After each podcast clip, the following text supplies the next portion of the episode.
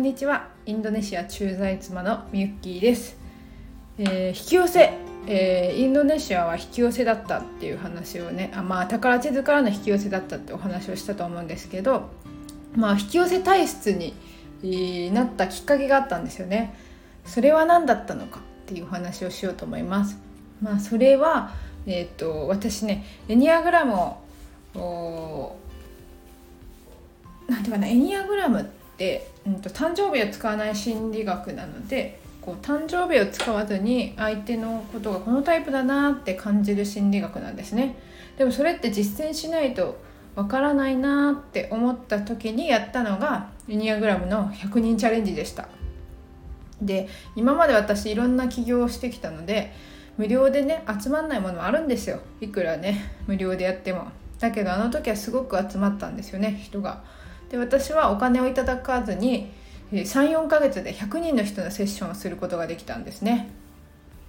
でその時、まあ、100人で終わってその後、まあ、有料化することも考えたんですけど有料化しやしようとしても集まんなかったんですよね。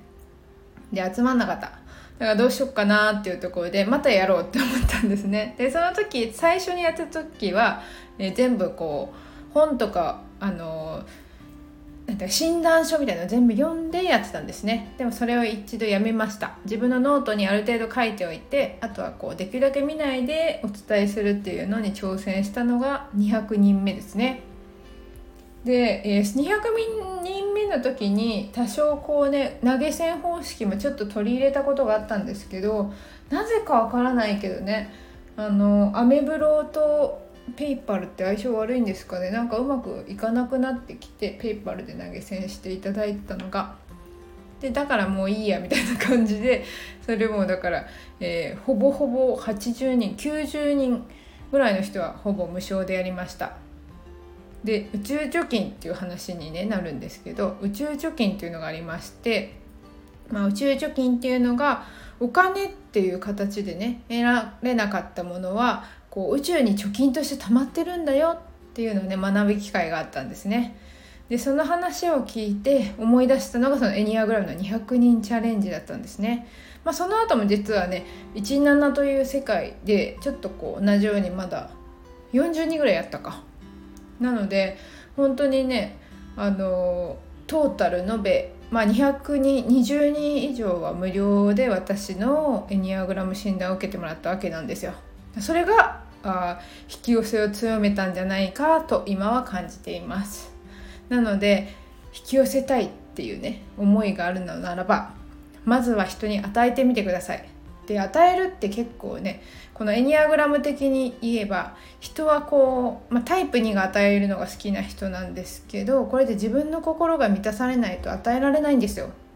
なので結局そこに何かこうねあの利があの利益を求めたりするっていうとこになると宇宙貯金じゃなくなってくるんですよね。なのでなんて本当に純粋な気持ちで自分が好きなものをこれをやってみてあげたいっていうのをこう人にやってみてください。それをやってみるとなんかねあの知らず知らずにのうちに宇宙貯金溜まってるんですよ。だけど下ろすのが苦手な人も結構いて私は最近すごい下ろすのが上手だなと思います。なのでなんかねこういうこと起きないかなと思ったら結構もう1週間以内に そういう出来事が起きてくることが本当によくあって、まあ、またそういう話もねおいおいできたらなと思います。今日はね、えー、以上になります。またよかったら聞きに来てくださいね。ありがとうございました。